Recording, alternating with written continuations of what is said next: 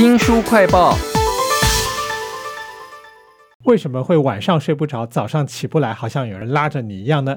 其实啊，睡眠我觉得有点像小媳妇儿啊，就是公公婆婆、老公在之间呢，非常的难为哦。为您介绍这本书，叫做《身体喜欢你这样睡》，睡眠心理师为所有人打造的好眠方案，请到了作者之一，临床心理师吴家硕家硕，你好。各位听友，大家好。在书里面讲到睡眠这个机制啊，其实有点复杂哈。但我看到一个图呢，出现了很多次，一定很重要。这个图呢是有两个橘色的球，然后一个蓝色的球，他们在跷跷板上面，有的时候是这个橘色的球会比较有力啊，就往下沉；有的时候是蓝色的球会往下沉。但到底这个在讲什么呢？好，那先说哈，所以这本书第一个就像刚才周翔提到的，它是彩色的书，好，所以才可以看得到这个橘色、蓝色跟这个跷跷板。那这个的确非常重要。呃，睡眠真的有时候很为难，好，就是很像小媳妇，变成要在这个所有的关系里面周旋。其实它真的很复杂，但是我们设法用同一个跷跷板，让大家搞懂这个复杂。好，那这个跷跷板提到有三个球，分别就是大家睡眠的三个系统。两个一样的颜色的球叫做橘色的，它都叫做睡觉系统。对，你要睡得好，睡觉系统要运作嘛。好，所以睡觉系统就包含你睡得多跟少的恒定系统，它叫平衡。好，举个例子，你白天睡太多了，晚上当然睡不好。还另外一个跟睡觉有关的叫做时间，叫做生理时钟。好，那你说这两个在同一边，呃，很累了，你可以睡了，时间到了也可以睡了。很多人一定有这个经验，但是到了晚上还是睡不着，为什么？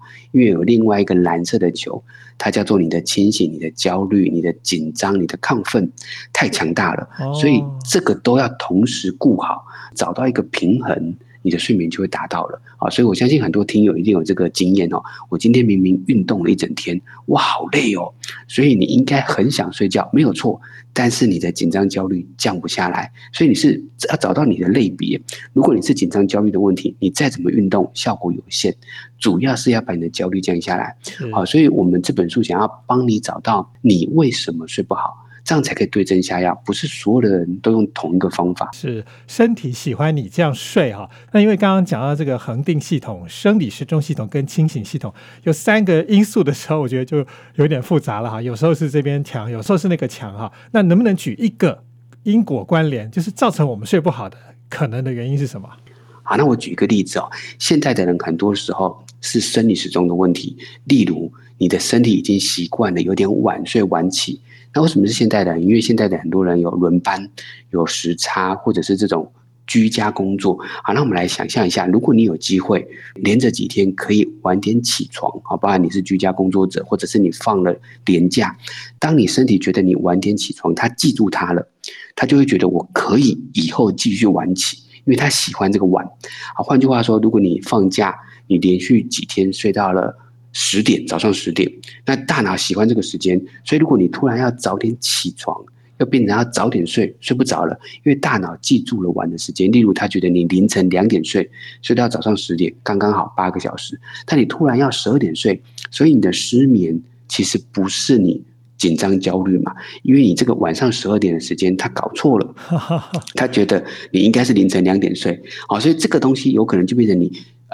开始要开工了，开始要可能要准备上学了。我早点睡，睡不着。那你睡不着，你一样焦虑。你做了什么事情？例如你吃了个药，你吃了药当然睡不着，因为你的时间点没有对。所以你在那个时候硬是要做放松，硬是要运动，都是用错方法。那我再举一个例子，我是睡得还不错的人，因为毕竟我是做这个睡眠管理的人嘛。我都是晚上十一点睡觉，突然要我晚上八点就去睡觉，我也会睡不着。那你说睡眠大师也失眠没有啊？因为我那个时间点错了嘛。其实我就是要延后睡觉时间。好，但是很多人会说，哎，那我每天都延后到两点睡，他也不行啊，因为他要上班。所以我们要做的事情是把这个生理时钟慢慢的往前移。好，所以书里面就教了很多你把生理时钟往前移的方法，包含你早上要几点起来，要怎么样的照光。啊，但是你就可以找到这个因果关系了。是啊，书名叫做《身体喜欢你这样睡》哈，看的时候就马上想到说，哎，我自己常常半夜醒来是因为膀胱满了嘛哈，所以就醒来。可是这样算不算失眠呢？其实你在书里面有讲到很多失眠的样态，耶。对，其实呃，失眠的样态主要切分大方向，分三个：睡觉的一开始睡不着，躺在那里紧紧张焦虑；睡觉的中间，好，就像刚才周翔主持人提到的，哎。上厕所醒来，好，那另外一个就是在时间点的最后面太早醒来，好，那这样算不算失眠哦？那我们书里面有一个检核表嘛，原则上你半夜醒来是可以的，但是重点是那一次的醒来最好可以在二十分钟内睡着。嗯，好，所以换句话说，如果你醒来上个厕所回来五分钟、十分钟又再睡着了，其实是正常的表现。好，但是如果你醒来的时间太多次了，而且这中间加总起来，好，可能超过二十分钟、三十分钟，这样就叫一种失眠。好，但是你也要达到某个程度，例如一个礼拜要三天，持续超过三个月。好，所以它会有个标准，达到那里才叫做真正的慢性失眠，才要比较严格的做治疗。那如果没有那么严重，当然你可能自己可以接受它，啊，一个礼拜可能一两次。再来，当然这些状况一样都可以透过书的一些方法得到一些改善。不过你要先确认一下，定义一下自己有没有那么严重啊。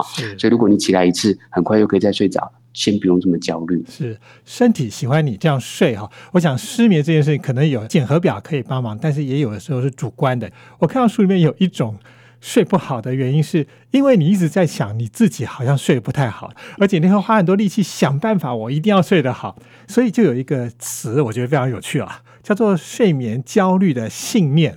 是是是，因为其实很多人的失眠啊，都是因为他的想法。你的想法可能太要求完美，我这么说好了，因为在临床上，态度失眠的个案是很要求完美。就像刚才说的，他可能要求要一觉到天亮，或要求自己一定要几点睡，或睡满多久。但是有可能你不是那么清楚真正的标准是什么。好，所以如果当你知道真正标准以后，你反而不会那么有睡眠的焦虑信念。好，那为什么焦虑信念很重要？因为我们这套方法其实它的全名叫做认知行为治疗。顾名思义，它有两个内容：认知就是找到你的想法，把这些想法变成是正确的、合理的；当然还有另外一个程度叫做行为。好，就会例如我们叫你几点起床，几点照光，什么时候要做放松，所以这样认知加行为，它就是一套完整的方法。那这个方法现在。是很重要的，因为甚至有很多国内外的一些研究跟声明都提到，这样的一个治疗方法反而是失眠治疗的第一线。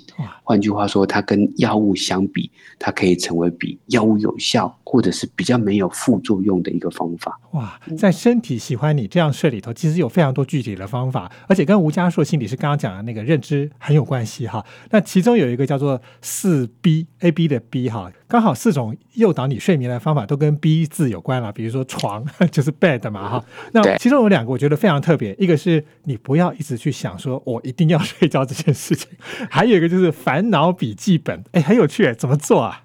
好，那我自己也很喜欢这个睡前的四个 B 哈，那这也是我提出大概已经搞不好已经接近有十年的时间啊，但因为这每一个 B 它都结合了一些睡眠行为医学甚至心理学的概念啊，那我分享一下哈，这个四个 B 里面其中两个我也觉得很有关联，第一个是我们不要硬想这些烦恼，好，那甚至也不要想着睡觉这件事情，我们越是想，其实有时候你越。难阻止你的想法，怎么说哈？我请各位听友试试看一个做法哈。你努力的不要想我等一下说的，这个叫做白熊效应，不要想白熊哦。好，那当我念到白熊的时候，你也努力的不要想啊，你不要想有个白色的熊，它站在一个小岛上，它跟你打招呼。奇怪的熊还会站在来跟你打招呼，你不要想哦。但是我相信大家应该跟作像主持人还有我一样，都会不小心想到白熊在干嘛，对不对？好，所以不要想，其实是很。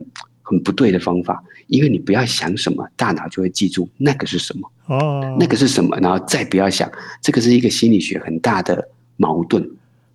所以，与其想着不要想睡觉这件事情，不要想烦恼，倒不如去想别的东西。好，你现在做一件事情，大家跟着我做，想白熊或不想白熊的同时，旁边有一台红色的金龟车，是那种头圆圆的。然后身体也圆圆的，屁股也圆圆的，亮亮的红色，很可爱的一个车子，轮胎也圆圆的。你想这个金龟车的时候，哎，白熊是不是刚刚稍微不见了？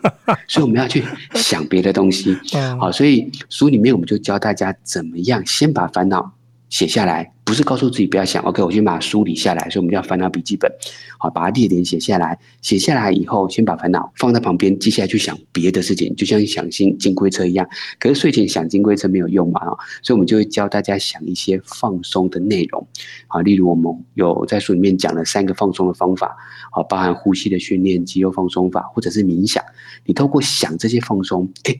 就不会去想烦恼，或不会去想睡不睡得着这样的一个事情。哇，好有趣哦！原来认知心理学是这样使用在睡眠治疗这件事情上面啊。身体喜欢你这样睡，非常谢谢作者之一啊，临床心理师吴家硕吴心理师为我们写了这本有趣、丰富知识的书啊。嘿，谢谢周翔，谢谢各位听友，也请记得帮我们新书快报按个赞、分享以及留言哦。我是周翔，下次再会。